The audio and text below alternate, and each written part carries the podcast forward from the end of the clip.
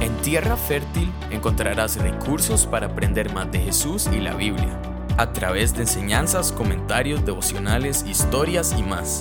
James Taylor es pastor en Semilla de Mostaza, Costa Rica. También es empresario, esposo y papá. Hola a todos, ¿cómo están? Qué alegría estar en un episodio más de nuestro podcast y eh, inaugurando una nueva serie que hemos denominado Tu historia importa. A partir de hoy, todas las semanas, vas a estar escuchando la historia de alguien que viene y cuenta su historia, abrimos nuestro corazón, nos mostramos sinceros y vulnerables y, y, contamos esa historia nuestra y también ese momento en el que Dios empieza a escribir una nueva historia en nosotros y no solo un momento específico, sino cómo ha continuado escribiendo una nueva historia. Y yo sé que y espero que sea de mucha bendición para todos, que, que lo disfrutemos. Eh, agradeceríamos muchísimo que, que nos compartan sus, eh, sus comentarios, como siempre lo hacen, por medio de nuestras diferentes redes sociales. Pero bueno, eh, muy feliz de, eh, de, nuestro primer invitado hoy. hace unos casi ya, casi tres años, recuerdo que Diego, nuestro director de adoración aquí en Semilla, me propuso que invitáramos a un chavalo ahí que, que hace un tiempo había visto un video de él y me dijo, pues has, has escuchado a Kenneth Rojas y yo, ¿no? Este, entonces me pasó un video y tengo que serles muy sincero, no terminé de ver el video. Eh, pero después, eh, pero Diego me dijo, pero le dije, claro que sí, es decir, me encantó como cantaba, pero ese día, creo que yo ese día, el domingo, era un domingo que íbamos a estar, que iba a estar Kenneth con nosotros, y en fin, empezó a, a dirigir la adoración, y creo que eh, Kenneth nos, nos, nos, nos condujo a, a, mí y a toda la iglesia Semilla como un coro adorando a Dios, y y desde ese día empezamos a ser amigos, empezamos a conectar y bueno, hoy está con nosotros, se ha hecho también parte de nuestro círculo de amigos junto con mi esposa y con su hijito eh, Ben, también disfrutamos mucho el tiempo juntos y bueno, ya no hago más trabalenguas, dice mi esposa y estoy muy feliz de compartir este rato con Kenneth. Kenneth, ¿cómo estás? Gracias por acompañarnos hoy. Hola, muchísimas gracias y súper contento de, de, formar parte pues, de esta serie y, de, y el podcast, ¿verdad? Que nos ha bendecido creo, a, a muchos y estoy seguro que lo va a seguir haciendo. Súper, bro. Eh, ok, para iniciar, contanos un poco de quién es Kenneth. Es decir, contanos un poco de información básica como cuando entras a la U, ¿verdad? y, este, y, y contanos un poco de quién, quién sos vos. Bueno, a ver... Eh, Qué difícil, diría mi papá. Yo soy el hijo de mamá. Exacto. Este, pues no, vengo de una familia de, somos eh, mi papá, mi mamá, cuatro hermanos incluyéndome. Soy el mayor de esos cuatro. Eh, ahorita tengo 35, llegué ya a la edad de los, de los toquis, ¿verdad? Bien, bien. eh, y crecí, crecí en el campo, crecí en zona rural en San Vito de Cotobruz. Y ya ahorita vamos a ver más detallitos de eso, creo, pero, pero eh, no sé, pues Dios me ha dado como la oportunidad desde niño de estar envuelto en la música, en, en ese tipo de, de, formación, también en, en, la iglesia, pues mis papás fueron, han sido cristianos, ¿verdad? Eh, entonces sí, ahorita pues tengo un hijo, se llama Benjamín, que tiene nueve años, pero parece un adolescente. Está grandísimo. Tiene tamaño de un adolescente sí, también. Sí, es, sí. es muy alto. sí. este, y, y, pues no, aficionado a la liga y al Real Madrid. Ay, Dios mío. Eh, eh, pensé que íbamos a hablar cosas espirituales, pero bueno. Eh, bro, ahora sí, contanos. Sos el orgullo de San Vito, dicen por ahí. Es decir, uno, uno llega a San Vito y pregunta, ¿quién es Rojas? Claro, bro. Es decir, es, suena, la música suena en todos los restaurantes, en las sodas, en el pool de, de, del, sí, sí, del, del, del, En el bar. En el bar. Pero sí, contanos, bro, eh, eh, un poco de tus raíces, de tu infancia. Y también contame el momento en que viniste a San José, porque sé que la música y tu pasión de, tu corazón de artista y ese talento que Dios te ha dado también te trajo a San José. Y también tenés una historia muy interesante en cuanto en San José, cómo rotaste. Uh -huh. eh, porque tiene, para poder estudiar desde Exacto. acá, ¿verdad? Contanos un poco de eso, bro. Sí, pues bien, sí, yo, yo crecí eh, en, en Cotobruz, eso es, eso es muy lejos, un pueblito eh, lindísimo, lindísimo. Es, es, es esa parte de la zona sur-sur que no es caliente, sino que es, es fresquito, es, Mm. montaña, es zona de café. Eh, mi abuela tenía una finca, entonces íbamos a coger café y todo. Qué bien, bro. Pero lo mío fue la música, siempre. Mi abuelo una vez me encontró, él- mi abuelo era de tener motos, eh, y me encontró con los, los rayos de la moto, de una de las ondas viejas, ¿verdad? Le busqué notas a diferentes rayos de la moto en, en la llanta. Y entonces me encontró como sacando una, una canción de, con los rayos de la moto. Y, y- y- y él Oh. me decía, mi mamá, este Kenneth le saca música a lo que sea, dice, aunque sea una moto. Y obviamente a las ollas de mi mamá las agarraba de, de batería. Nunca, o sea, me costaba muchísimo decidirme qué me gustaba, porque me encantaba todo. Eh, un tío me regaló mi primera organeta, que verdad que era el nombre Qué que, bien, la que le organeta, decíamos. bro. Era una cosita chiquitita eh, con la que empecé a aprender. ¿verdad? Había un, pianista en la iglesia, un señor que, que sabía, y mi papá le dijo que por favor me enseñara. Entonces empecé con eso. Luego mi papá empezó a aprender guitarra, pero lo dejó botado. Entonces empecé a agarrar la guitarra de mi papá y empecé como a aprender, pero ya esa no era pagado, sino que cuando terminaba el, el- el servicio de la iglesia, yo buscaba al guitarrista y le decía que me enseñara algo y me iba para la casa y lo practicaba toda la semana, el siguiente domingo, y así empecé. Y así vas. Exacto. Eh, a los 7, 8 años empecé a escribir canciones. Eh, se volvió como mi, mi forma, una de mis formas principales de, comunicación y de interacción con Dios. Eh, y ya, entonces después más adelante, como a los 10, 11 años, eh, empezaron a dar clases en el pueblo un, un muchacho que venía al Conservatorio Castella. Y entonces mi papá se dio cuenta y eh, me ayudaron para llevar clases con él una vez a la semana. Eh, cuando yo me di cuenta que había un colegio en San José que tenía que ver con eso, con la música, Ujú, ujú. yo dije, ay, yo voy a estudiar ahí. Y recuerdo que fue un día y le dije a mis papás, eh, eh, yo voy a estudiar en el Castella para que sepan. Y se rieron, ¿verdad? Porque, o sea, como nada más le hace decir a alguien, yo voy a ir a San José, no me Claro. importa qué tengan que hacer ustedes. Y mi familia siempre fue ¿Y como ahí tenías qué edad, más o menos? 11 años. Sí, bro, así, donde es como, sí, bueno, papito, vaya. Exacto, Vaya, ajá. vaya, a vaya a con las ollas. Imposible, ¿verdad? y, y mis papás tampoco era como que tenían recursos para enviarme, ni mucho menos. Eh, entonces, yo pues seguí con ese sueño, les insistí en eso. Mi mamá llegó a un punto en el que me dijo, ay, no, que es que hay muchas cosas que considerar, no sabemos cómo mandarlo, no sabemos ni qué hay que hacer para entrar ahí.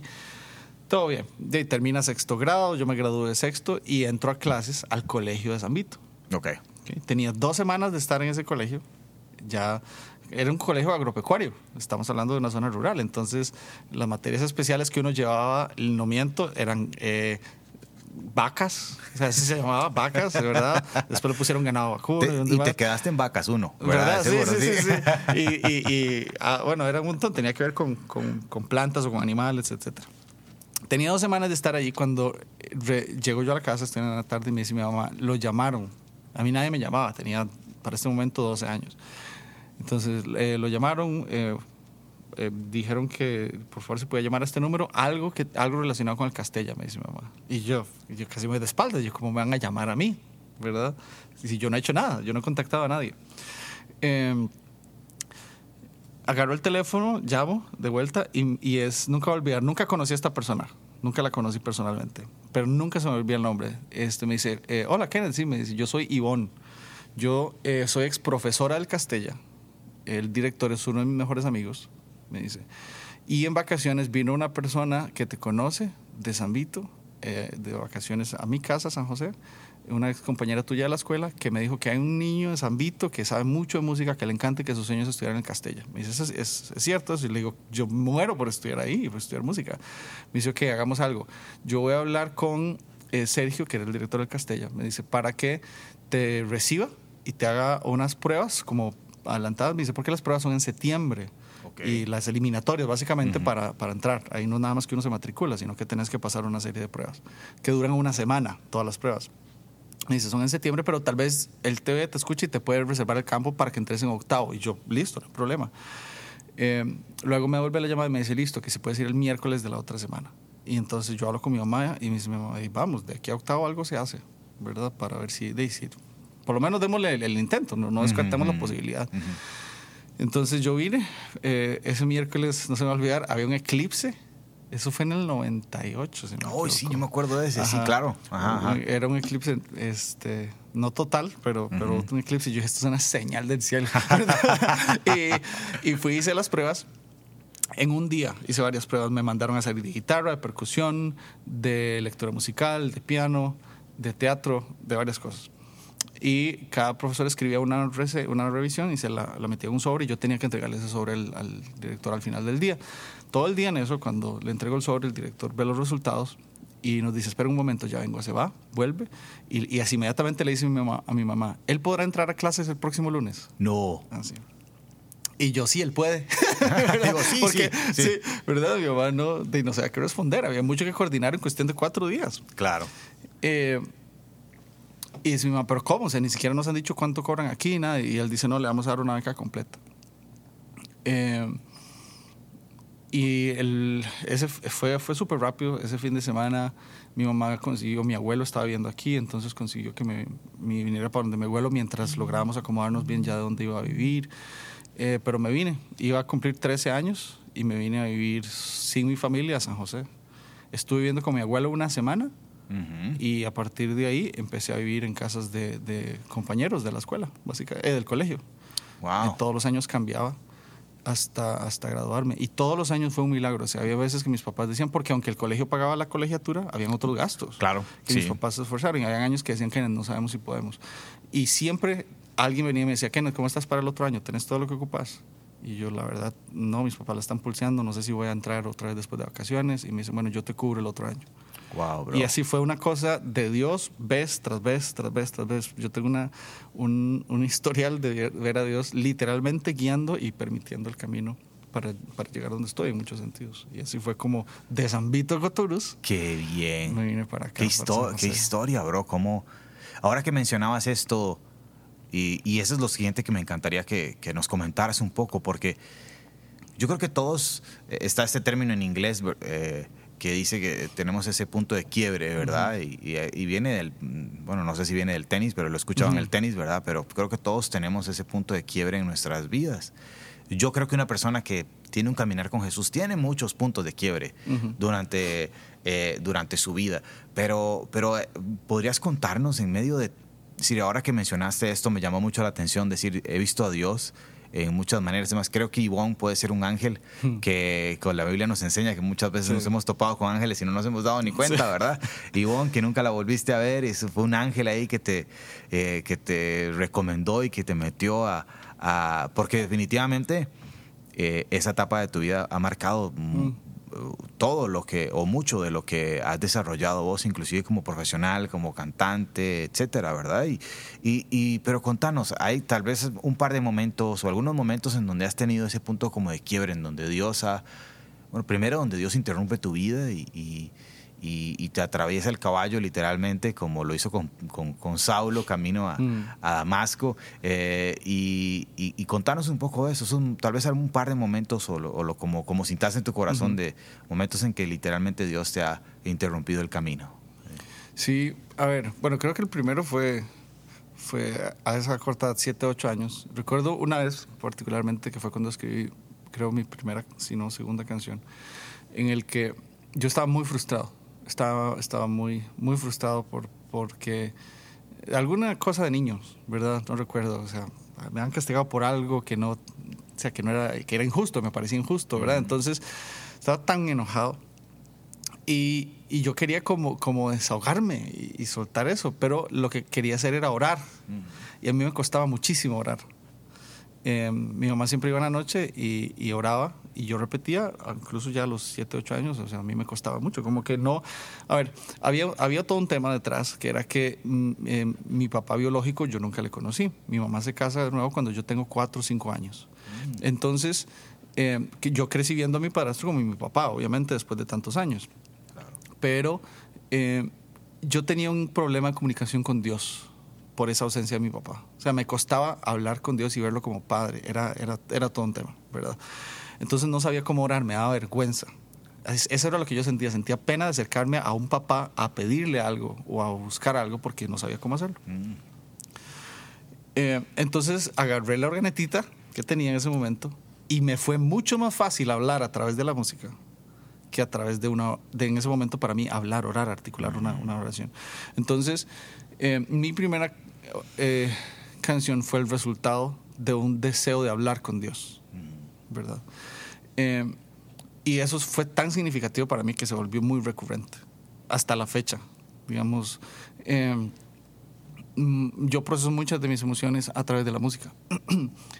y, mucho de lo que quiero expresar a Dios es muchas veces a través de la música, de cómo me siento. Hay, canciones que he escrito que, insisto, no, no las hice para sacarlas, simplemente expresan una etapa de mi vida, un momento que estaba viviendo y esa es mi oración a Dios. Y quedará ahí escrita en un cuaderno que tengo, cosas así.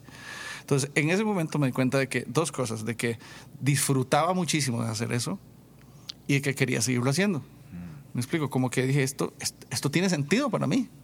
o sea, me siento en mi ambiente natural cuando estoy haciendo esto.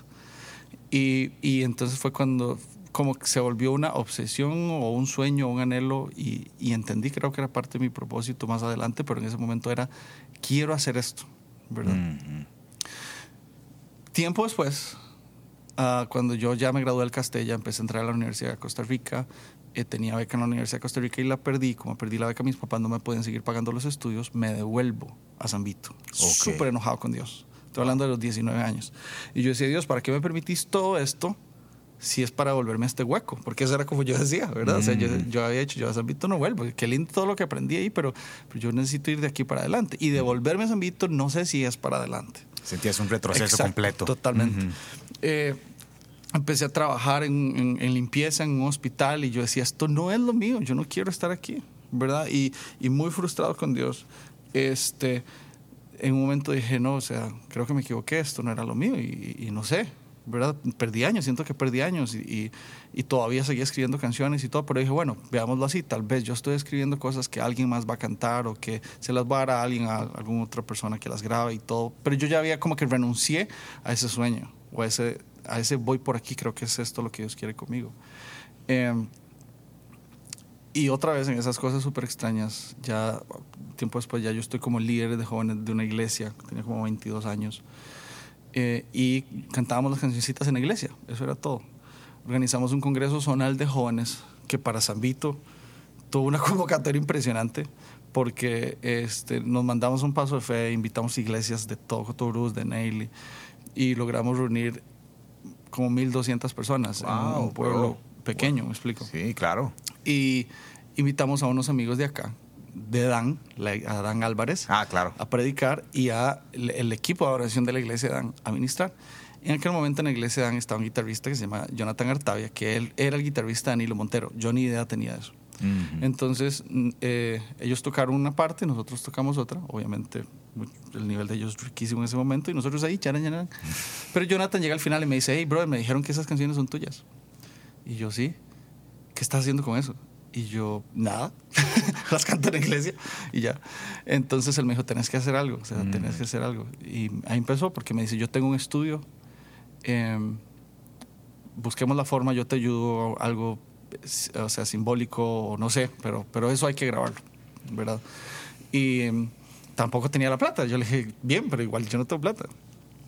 Y resultó que él se estaba quedando, como se quedaron a dormir allá, se quedó a dormir en la casa de un empresario. Le habló al empresario que iba a la iglesia en la que nosotros íbamos y, hablaron, como que en la noche estuvieron hablando, de este muchacho Kenneth, escuché las canciones, no sé qué, eh, hay que ayudarle de alguna forma. Y el empresario después me buscó y me dijo, Ken, Jonathan me dijo que grabemos esto, que usted tiene que hacer esto. Me dice, yo no sé cómo, pero yo le voy a ayudar.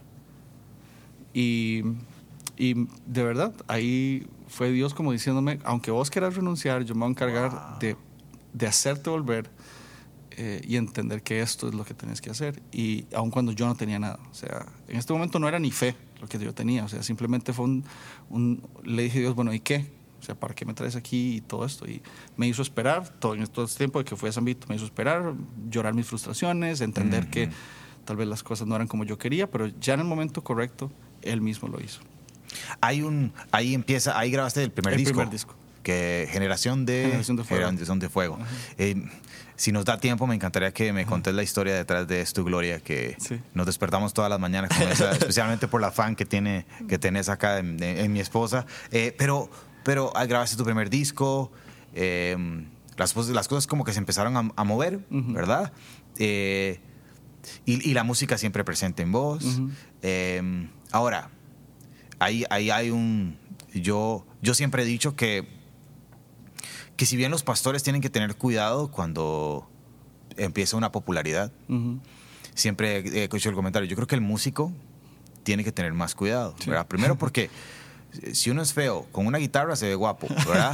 Si eh, con un bueno, los bajistas no dicen que los bajistas no se ven guapos, ¿verdad? Son invisibles, pero con la batería te ves guapo, con el con la organeta, bro, digo, con el ya con el teclado te ves guapo, es decir, y no solamente por ese desde ese punto de vista, sino en general la fama, es decir, tenés una luz encima, la, la música es un es un es una es una herramienta hermosa, pero también yo creo que a veces puede, digo música nada más desde, el punto de vista musical, puede convertirse en una herramienta eh, peligrosa. Entonces, e, este tema siempre desarrollamos, la, siempre, siempre relacionamos, perdón, la música con la adoración, pero ¿cómo, cómo, cómo tener una vida de adoración? ¿verdad? Que utilizar la música, me encanta eso, porque creo que Dios nos da eh, en esta eh, dice, dice Pablo que la gracia tiene este, esta multiforma, ¿verdad? este, este, esta, que, que, no todo tiene que ser exacto, ¿verdad? Cuando, y te da, te da ese don de la música y, y encontrás en la música esa manera de conectarte con Él y de,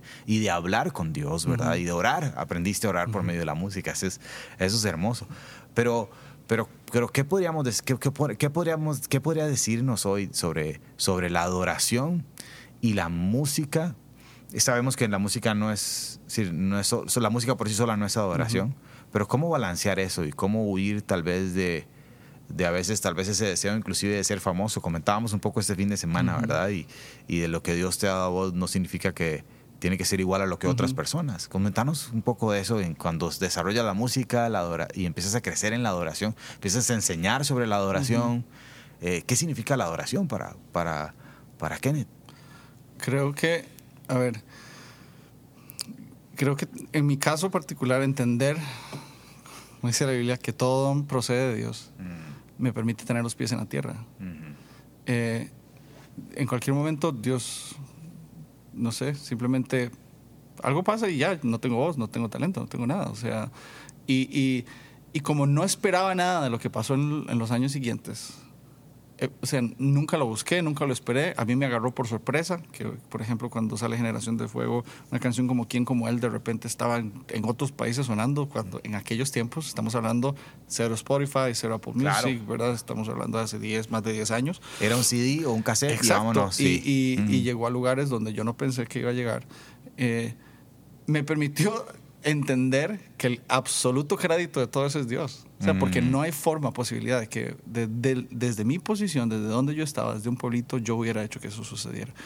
Em, eso, en, la misma línea, digamos, la adoración al final de cuentas es, es una rendición total y voluntaria. Es, es, es el reconocimiento de quién es Dios y cuál es mi lugar delante de Dios. Y cuando yo entiendo quién es Dios, ¿Y quién soy yo delante de Dios? Mi respuesta automática va a ser adorar, va a ser mm. entender la perspectiva correcta que yo tengo, de que por inteligente, por capaz, por logros, por éxito, por lo que sea que una persona alcance, Dios excede infinitamente, mucho más allá de lo que yo puedo entender, cualquier logro mío. En, en lo más imperfecto de Dios, si lo hubiera, sigue siendo millones de veces más perfecto y grandioso que lo más grandioso mío. Wow. Y, y eso me permite eh, llegar siempre con la misma actitud a adorarlo y tratar de vivir mi vida de acuerdo a eso.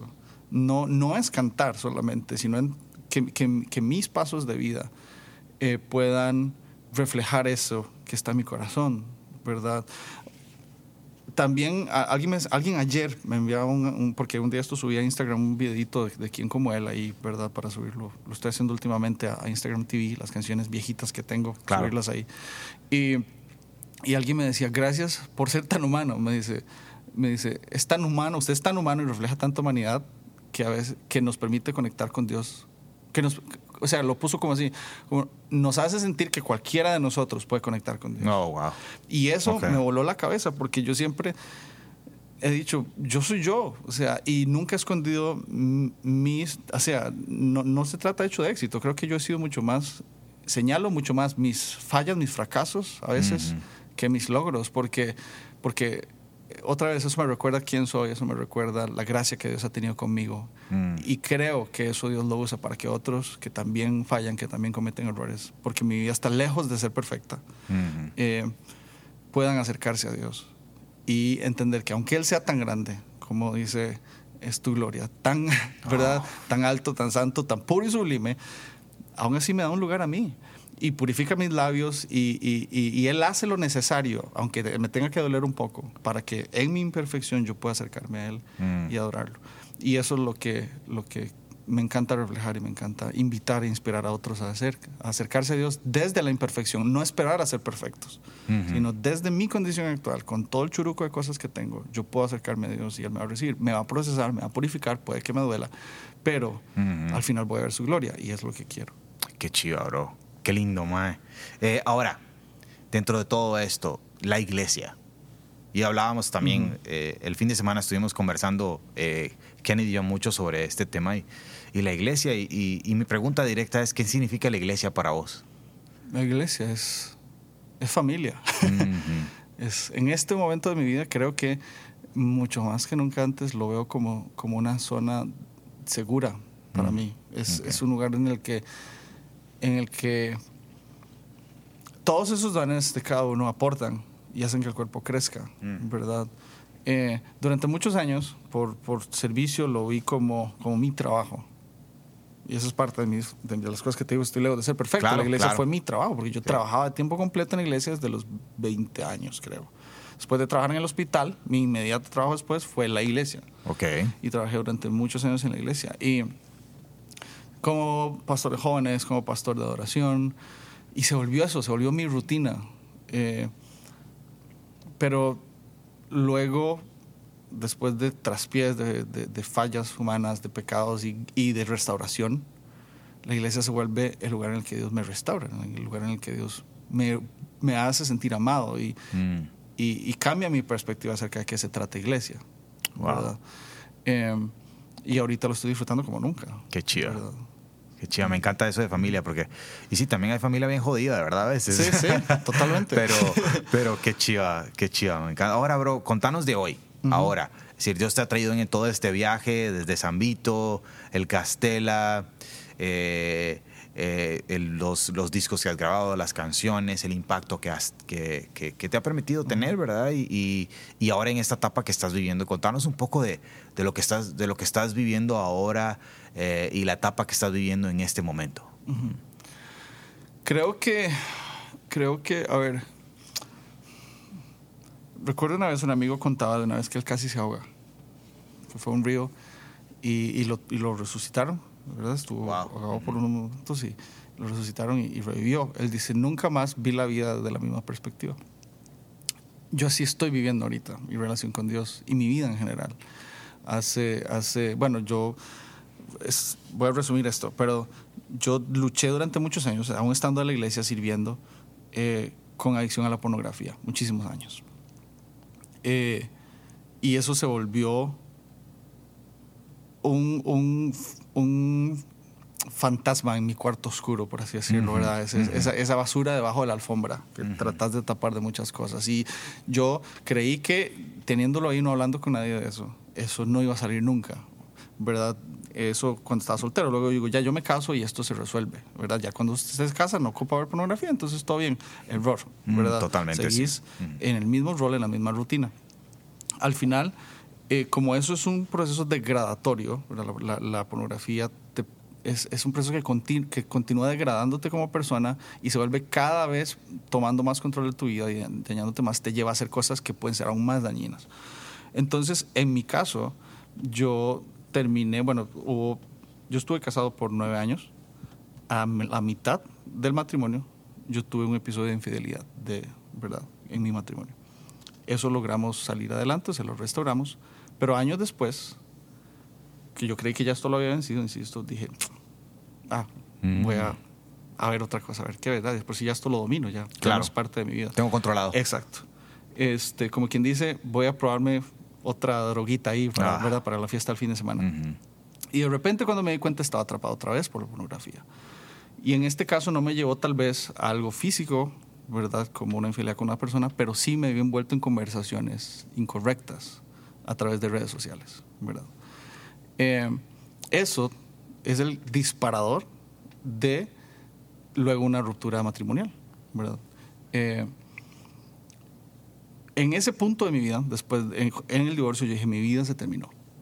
Mi mm. vida como, como ser humano, como, como padre, vos lo ves así, como, como esposo, como, como padre, como, como eh, ministro, si usamos esa palabra, como servidor de Dios, como me encontré perdido. En totalmente descartado, te sentías totalmente descartado. Eh, y lo di por un hecho. Entonces dije, aquí, aquí, aquí fue el se acabó mi vida. Claro. ¿Verdad? Yo dije, no me queda otra cosa más que alimentar a los cerdos. Eso fue lo que, ¿verdad? Desde esa perspectiva yo dije, esto es, esto es mi trabajo. Y, y el Salmo 42, eh, ¿verdad? De, de como el siervo clama por las corrientes. Y recuerdo cuando venía y, los guiaba y los dirigía. Ese Salmo yo lo leía y me despedazaba porque mm. yo recordaba lo que era servir a Dios, mis pésimas decisiones y dónde estaba en ese momento. Pero otra vez, ahí Dios va, me rescata, me recuerda que no se trata de quién soy, sino de lo que Él ha hecho en mí. Mm. Que no se trata, si lo puedo decir de esta forma, que no se trata de mi historia como ser humano, mm. sino de lo que Él puede hacer con mi historia. Oh. O sea, Dios, Dios es tan extraordinario en eso. y, y, y aunque yo había predicado esto muchas veces, me tocó vivirlo, mi fracaso es la materia prima Exacto. para la manifestación de la gloria de Dios. O sea, no, ¿Cuánta gente Dios no agarró en su peor momento? A un Gedeón que estaba escondiendo cosas y le dice, hey, varón esforzado y valiente. Su abuela, yo no tengo nada de esforzado y valiente, me explico, le está escondiendo las cosas. Y Dios va y lo saca de ahí, saca a un Moisés que está huyendo de Faraón, saca a. O sea, mirarlo a través de la Biblia una y otra y otra vez. Y, y Dios, como que de alguna forma me dice, si lo hice con, con personas con escenarios mucho más trágicos, Mm. ¿No crees que lo puedo hacer con vos? Wow. Y, y me sacó de ahí.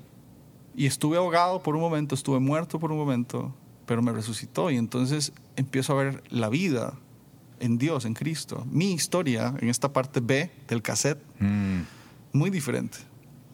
Y la palabra que lo escribe es gracia. Es, no es solo me perdona mis pecados, sino me vuelve a poner un anillo que no tenía que poner, me vuelve a poner calzado, me vuelve a dar ropa y me dice, vamos para adelante. Y, y, eso es lo que tengo ahorita, o sea, y, a mí no me da bronca en absoluto hablar de estas cosas, porque es que hay gente que las vive y este es mi asunto. Y, y, si no hay alguien tal vez que le diga, mira, no puedo creer, este chaval también pasó por esto, sí. Y esconderlo es absurdo, no tiene sentido. Porque entonces, ¿cómo puedo darle gloria a Dios por algo si no te digo de dónde me sacó? Porque si, si nada más alguien no sabe, dice, mira, Kenneth ha estado en, en, nivel 10 todo este tiempo. No, Kenneth llegó a estar en 10 bajo perro, ¿verdad? O sea, hay un estado... Eh, bajo zaguate callejero. ¿verdad? y, y, y, me saca, ahí es donde Dios es glorificado. es, eh, estaba muerto, era ciego, como dijo el, el, el, ¿verdad? Yo lo único que sé es que yo era ciego y ahora puedo ver. Mm. ¿Cómo lo hizo? No es el punto. Él lo hizo. Claro. Él, se trata de él, ¿verdad? Y ese es, ese es mi momento actual, es, es gracia, es, esta, es este eh, agradecimiento constante de una segunda oportunidad. Qué chiva. Que posiblemente es la, no es ni segunda, es la, vigésima novena, la, la, la, 1101, decían, por ahí, sí. Pero esa oportunidad, eh, no hay forma de agradecerle a Dios. Qué chido, bro. Qué lindo, qué lindo. Quiero terminar con dos, dos, dos, dos, preguntas, bueno, para que nos comentes. Sé que has experimentado un despertar en la palabra de Dios también. Mm. Y, me encantaría que nos contes un poquitito de esto. Y tal vez para terminar y para todas las personas que nos están escuchando, que sienten que, que su historia primero no importa, que no le importa a Dios, eh, porque muchos, y creo que especialmente en tiempos de pandemia, a veces pensamos, Señor, no te importa, decir, los, creo que los discípulos también la pasaron así, le dijeron, no te importa que, que nos ahoguemos, ¿verdad? a veces tenemos esa actitud delante de Dios. Y, y, mm, y, la otra es, ¿cuál es la historia que Kenneth quiere contar eh, en este en esta parte B del cassette. Me encantó eso, esa parte B del cassette. Hubiera estado chido que, que, le pusiéramos ese nombre a esta serie, pero bueno, este, en esa parte B del cassette, eh, ¿cuál es la historia? Es decir, tú, despertar en la palabra de Dios eh, y, qué historia quieres contar. Mm. Bien, yo, yo otra vez, eh, incluso siendo una persona que creció, creo que eh, eso puede ser parte del asunto, crecer en la iglesia, ¿verdad? Tan cristianos toda la vida, sirviendo desde niño, eh, papas cristianos. La Biblia se volvió más un accesorio para mí. Yo crecí viendo la Biblia como algo que en lo que apoyaba mi fe, no en lo que eh, fundamentaba mi fe, que es la palabra de Dios, ¿verdad? Y, y las verdades que hay en ella. Obviamente Cristo es la piedra angular, ¿verdad? Claro. Pero Cristo es la palabra al final hecha vida, ¿verdad? Y, y, y yo con, con, con tantos años había leído tantas cosas de la Biblia, pero recuerdo hace unos, no sé cuándo fue que estuvo el pastor Héctor acá. En marzo. En marzo, en marzo, Sí. estoy sentado ahí en la silla de la iglesia y, y está el pastor Héctor y dice, y empieza a hablar de todos estos atributos de la palabra que están en Dios. O sea, Mm. atributos de Dios transferibles a la palabra, ¿verdad? Mm. Y, y va haciendo la lista y va explicando y saca un pasaje de una genealogía. Y como en una, en una genealogía hay un tesoro escondido de, de Dios. Y empieza mi cabeza a explotar, que era como si, como si me quitaran una venda de los ojos, ¿verdad? Y lo primero que yo pensé fue, ¿cómo he perdido tanto tiempo en mi vida Mm. creyendo que la Biblia es algo, es una herramienta, nada más, ¿verdad? Y yo entiendo que alguien dirá, bueno, pero es que el canon del Nuevo Testamento se generó hasta el año no sé cuánto Ah, y durante sí. tanto tiempo el cristianismo existió sin Biblia. Claro. No, no, o sea, no existió sin un libro como el que usted y yo lo tenemos ahorita, pero la palabra siempre estuvo allí. Claro, totalmente. Y, y, y ahora cuando, cuando me acerco a la palabra, es, es con otros ojos, es con otra actitud, es con, es con asombro. Creo que esa es Claro. la palabra. Me acerco con asombro, como diciendo, Dios está aquí. O sea, ¿quién es Dios? Él está tratando de dármelo conocer a través de aquí. Yo Ujú. quiero tener, uno, la humildad, pero dos, Mm. la capacidad, Dios, dámela, de poder entender esto, de poder Mm. conocer esto que está aquí, porque, porque yo no estoy a este nivel. O sea, yo soy un humano más. Y la grandeza de lo que aquí está, si, si a través del Espíritu Santo yo no me permites conocerlo, no, no voy a poder. Entonces, es como, como un primer encuentro Mm. con la Biblia. Y, y releyendo libros que me había leído, pero con otra actitud. Ahorita estoy en los Salmos, redescubriéndolos, Wow. enamorándome otra vez. Eh, y me encanta eso. Qué chido. Luego eh, me decías de mi historia, ¿qué historia quiero contar? Creo, creo que va en la línea de lo, de lo último que te decía. O sea, si, si algo quiero hacer en esta etapa de mi vida es, es transparente, Mm, qué chido. es, es- es vulnerable, es de carne y hueso. No, sin esta idea de, de que cuando uno está en una iglesia es intocable, y cuando sirves o tenías un rol en una iglesia X o Y, eh, nadie te podía tocar, porque a veces esa es la imagen que se quiere generar. Claro. Y, y no me sirvió de nada. O sea, si ese approach, si ese, esa forma de, de abordarlo no me sirvió de nada, intentemos la otra, en la que soy real, Exacto. en la que soy uno más, en la que permito que la gracia de Dios se manifieste en mi vida todos los días, en la que todos los días me levanto y le digo, esto, este se ha vuelto como mi oración. No, no es una vana repetición porque lo trato de decir con todo el sentido todos los días. Yo le digo, Dios, si, si vos no me ayudas hoy, yo no puedo solo. Mm. Y una y otra vez, si no Así me es. ayudas hoy, yo no puedo solo. Si no me ayudas hoy, yo no puedo solo. Y porque ya está más que evidenciado que tengo flaws, que tengo faltas, que tengo grietas, que es- Dios aún sigue sellando, que Dios Ujú. aún sigue trabajando. Ujú. Y si, y si el, el pasaje de Jeremías, ¿recuerdan? Dios le da la, la instrucción a Jeremías de que vaya a la casa del alfarero Ujú. para que vea cómo trabaja. Y dice a Jeremías que el alfarero trabajaba el barro, pero no salió como él esperaba. Hay una, hay una, leí en una, eh, una Biblia que tengo arqueológica que habla que el barro debe estar, debe colaborar de alguna forma para que el alfarero haga lo que quiera. O sea, Wow. no es solo, no es solo que el alfarero tenga la habilidad, el barro debe tener ciertas características. Y si el barro no está aún en el punto, el alfarero ¡prra! lo estripa, lo amasa más, le agrega lo que tiene que agregarle y lo intenta otra vez, pero no desecha ese, esa arcilla, simplemente porque la primera vez no funcionó. Y por eso el, el- el- Jeremías dice que el, el alfarero aplastó el barro y lo hizo nuevo. Y, y eso es lo que, lo que quiero ser, barro moldeable. Quiero ser un barro que colabore. Que más bien si encuentra una grieta le diga, hey Dios, oh, aquí hay una grieta, una piedrita, quítala, porque esto nos va a estorbar más adelante. Eh, y no esconder más cosas, no, no pretender ser alguien que no soy, sino es una historia, insisto, de gracia, es una historia de, de amor de Dios, es una historia de oportunidades que pueda darle esperanza a otros, de que en serio, en serio, de, de lodo cenagoso, Él pone mis pies sobre piedra y, y me hace andar en altura. O sea, eso, eso que escribían los salmistas no es cuento. O sea, está en la Biblia porque a alguien más le pasó hace miles de años, me pasó a mí hace unos años, le puede pasar a alguien o estar pasando hoy. Y si le damos la oportunidad a Dios, el resultado puede ser el mismo, puede ser Dios glorificándose una y otra vez. Qué chiva, bro. Muchas gracias por este tiempo, bro. Eh, compartir con vos. Podríamos durar un montón más hablando y eso que no tocamos el tema de que la liga solo tiene 29 campeonatos, ¿verdad? bueno, en los últimos años. Este, eh, quiero regalarte este texto para terminar. Eh, Filipenses 1.6, lo has escuchado muchas veces, pero creo que esos nuevos ojos que mm. Dios te ha dado para escuchar su palabra de Dios es más real y, y dices, estoy convencido de esto y y hoy quiero decirte que no solamente Pablo está convencido, sino todos estamos convencidos.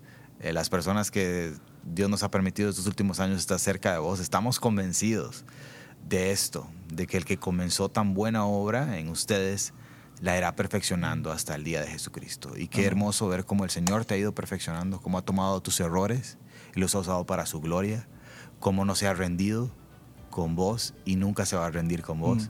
Y y, estoy emocionado de lo que Dios, de la historia que Dios está escribiendo, no la historia que vos pensás ni la que yo me imagino, sino la que Él quiere escribir en cada una de nuestras vidas. Y con eso quiero terminar para todos los que nos están escuchando. Em, Dios quiere escribir una nueva historia en nuestras vidas. Y la escribe con nuestros pecados, con nuestras faltas. Él nos perdona nuestros pecados. Él, Él nos sana e inicia este proceso de transformación en nuestras vidas Así que es urgente para todos nosotros entregarnos, rendir nuestra vida a Cristo y que Él empiece a escribir una nueva historia. Mm. necesito muchas gracias por estar con nosotros hoy. Eh, gracias a David Guevara, nuestro productor, eh, y obviamente a mi esposita que está aquí con nosotros. Em, y que Dios los bendiga mucho. Que esta semana sea la semana que Dios use para que escribas una nueva historia. Nos escuchamos la próxima semana y que Dios los bendiga muchísimo. Gracias por escucharnos. Espera el próximo episodio. Te invitamos a suscribirte en las plataformas de Spotify, Apple Podcasts o Google Podcasts. Además, seguimos en nuestras redes sociales de Facebook e Instagram.